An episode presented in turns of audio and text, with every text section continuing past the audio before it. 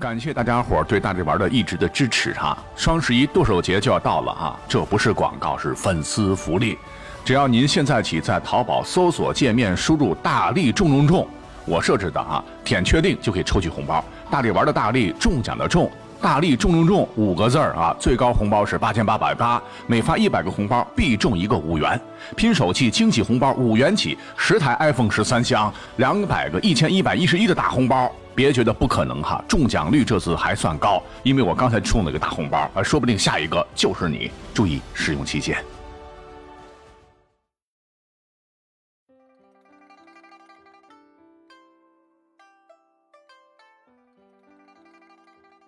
呃，现在是十月份嘛，那今年这会儿本应该是秋高气爽、不冷不热、最舒服的时候。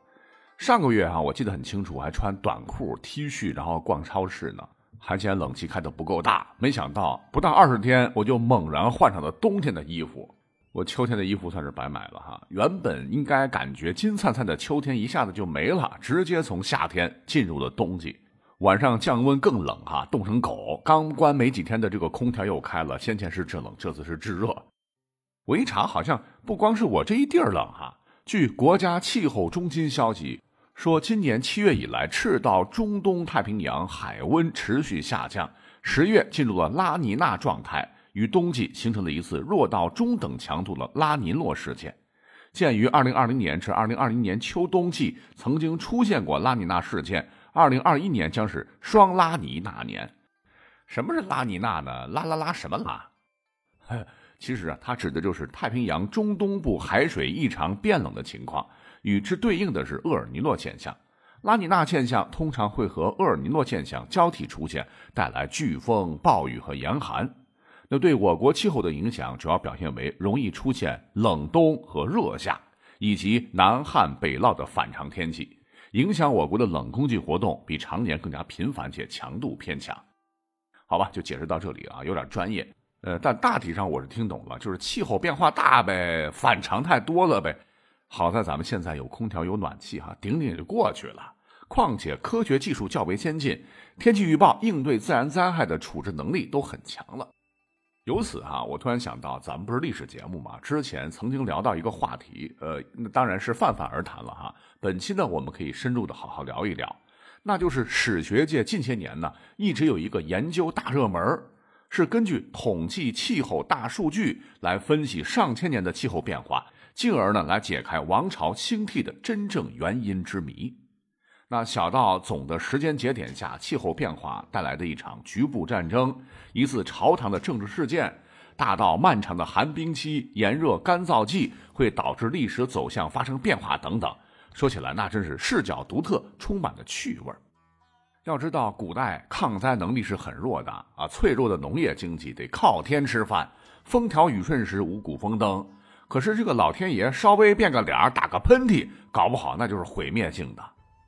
咱们呢可以往前扒了哈，在西汉呢有本书叫《淮南子》，曾记载了这么一件恐怖的事儿：说四极废，九州裂，天不坚覆，地不周载，火烂炎而不灭，水浩洋而不息。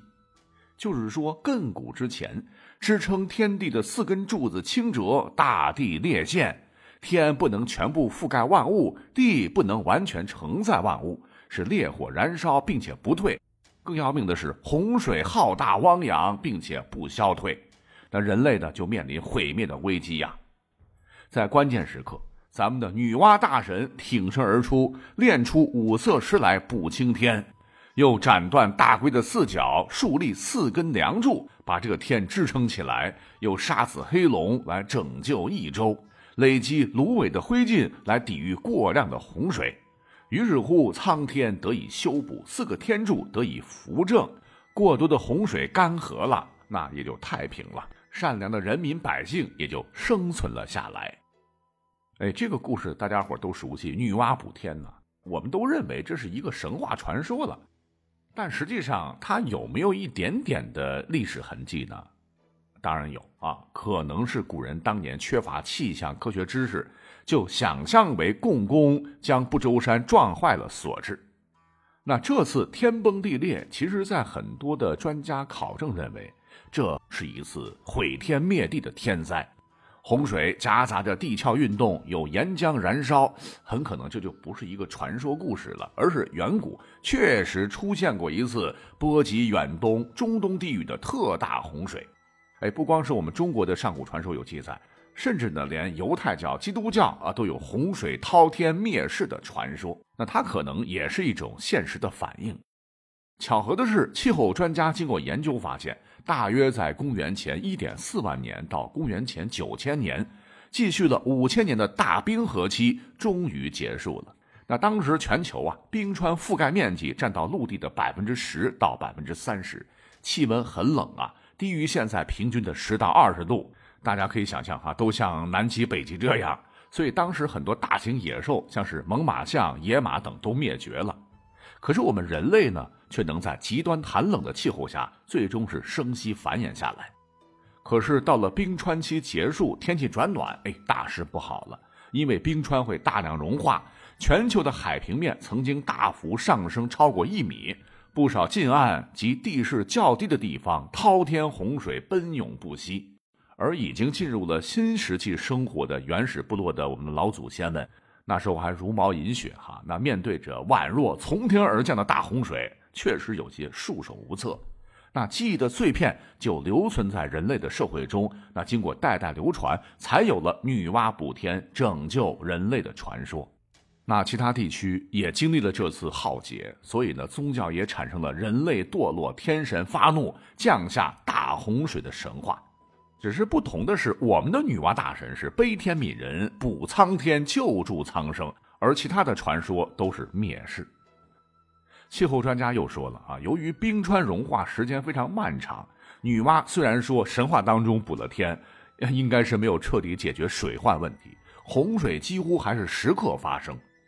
直到距今四千六百年前左右的刀耕火种的黄帝时期，面对着气候变化不可抗力所带来的种种危险，黄帝是集万民之苦啊，痛定思痛，决定要搞一套气候气象。包括对山川河流的预测体系，是制天文历法、设灵台、占星气、占风，凭经验来判断风雨阴晴，据云的状态及风向来预测将来发生的天气。所以说，皇帝简直是气象预报的鼻祖啊！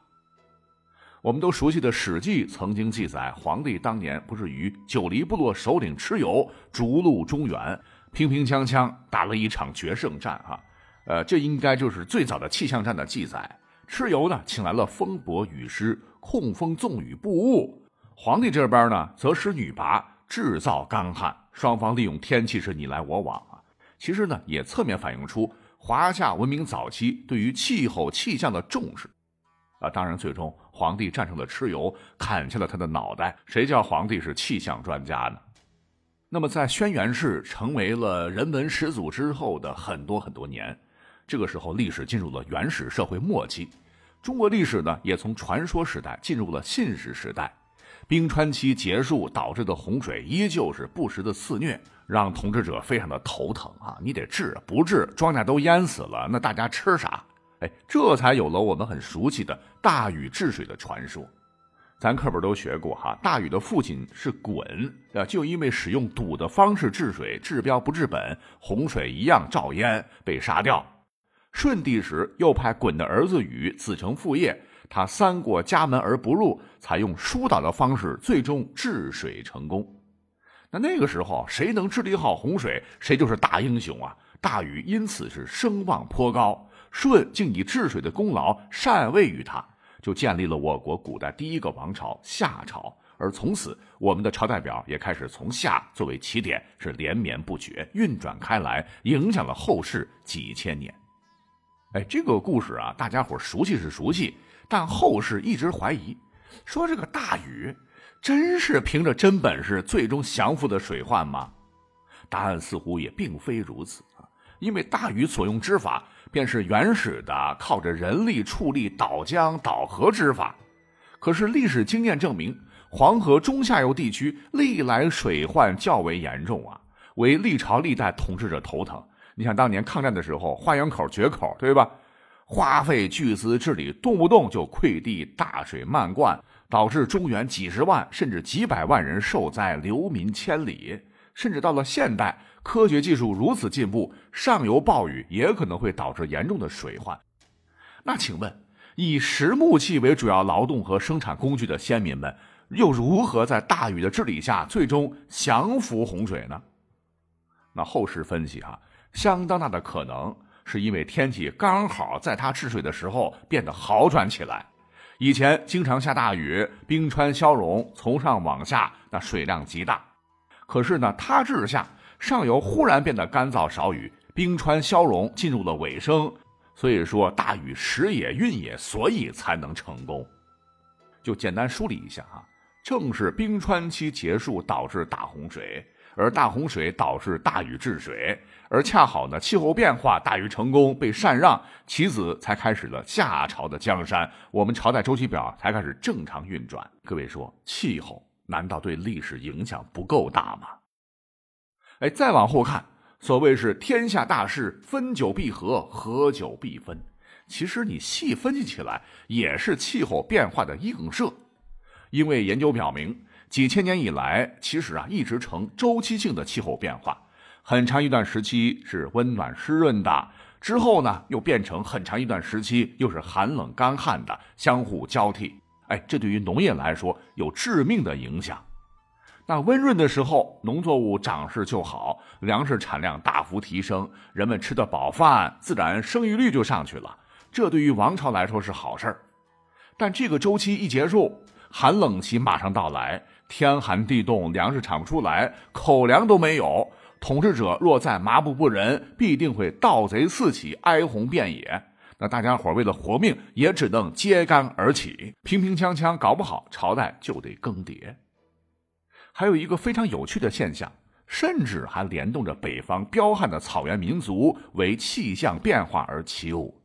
比方说，在夏商周时期，我国一直很温润，甚至在武王伐纣的时候，河南之地森林密布，大象成群。可是，一眨眼到了战国中后期，温暖的周期结束了，气温变得是越发寒冷。本来靠着水草丰美崛起的匈奴。傍水而居，以草原流通而流动放牧啊！阴山下，风吹草地现牛羊。哎，这下可好了，草木生长迟缓，经常下大雪，寒风凛冽，缺少草料，短衣缺食。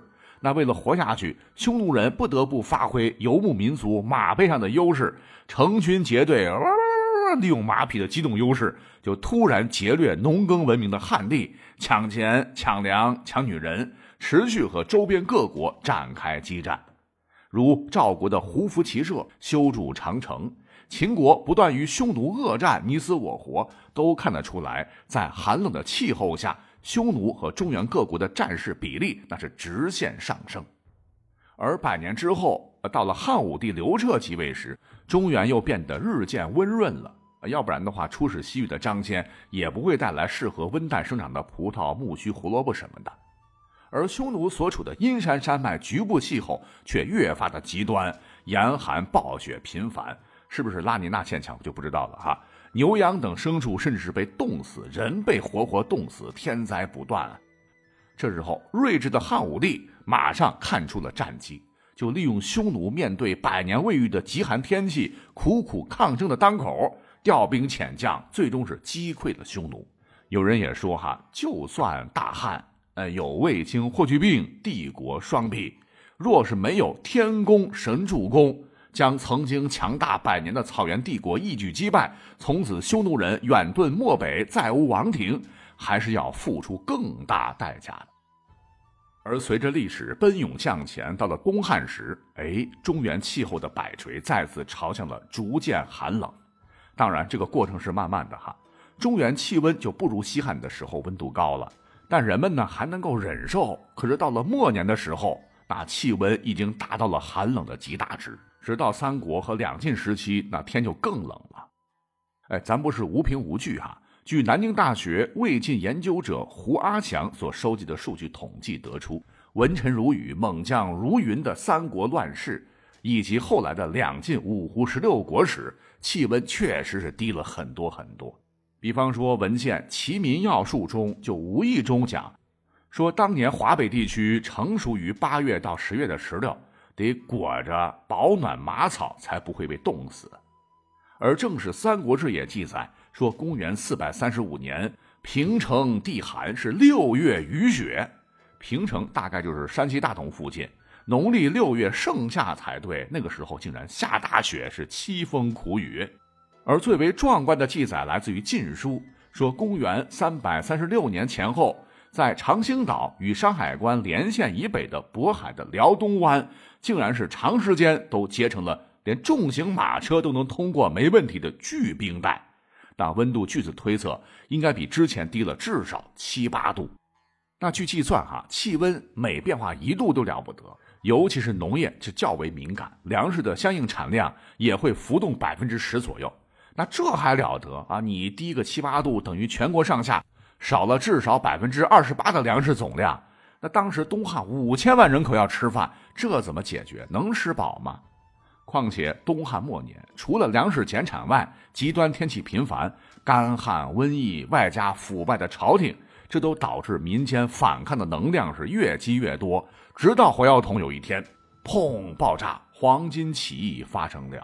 群雄并起，是汉室衰微，也可以从侧面解释，为何每到重要的三国战事，哈，辎重军粮如果一旦被烧，那对方是败局已定。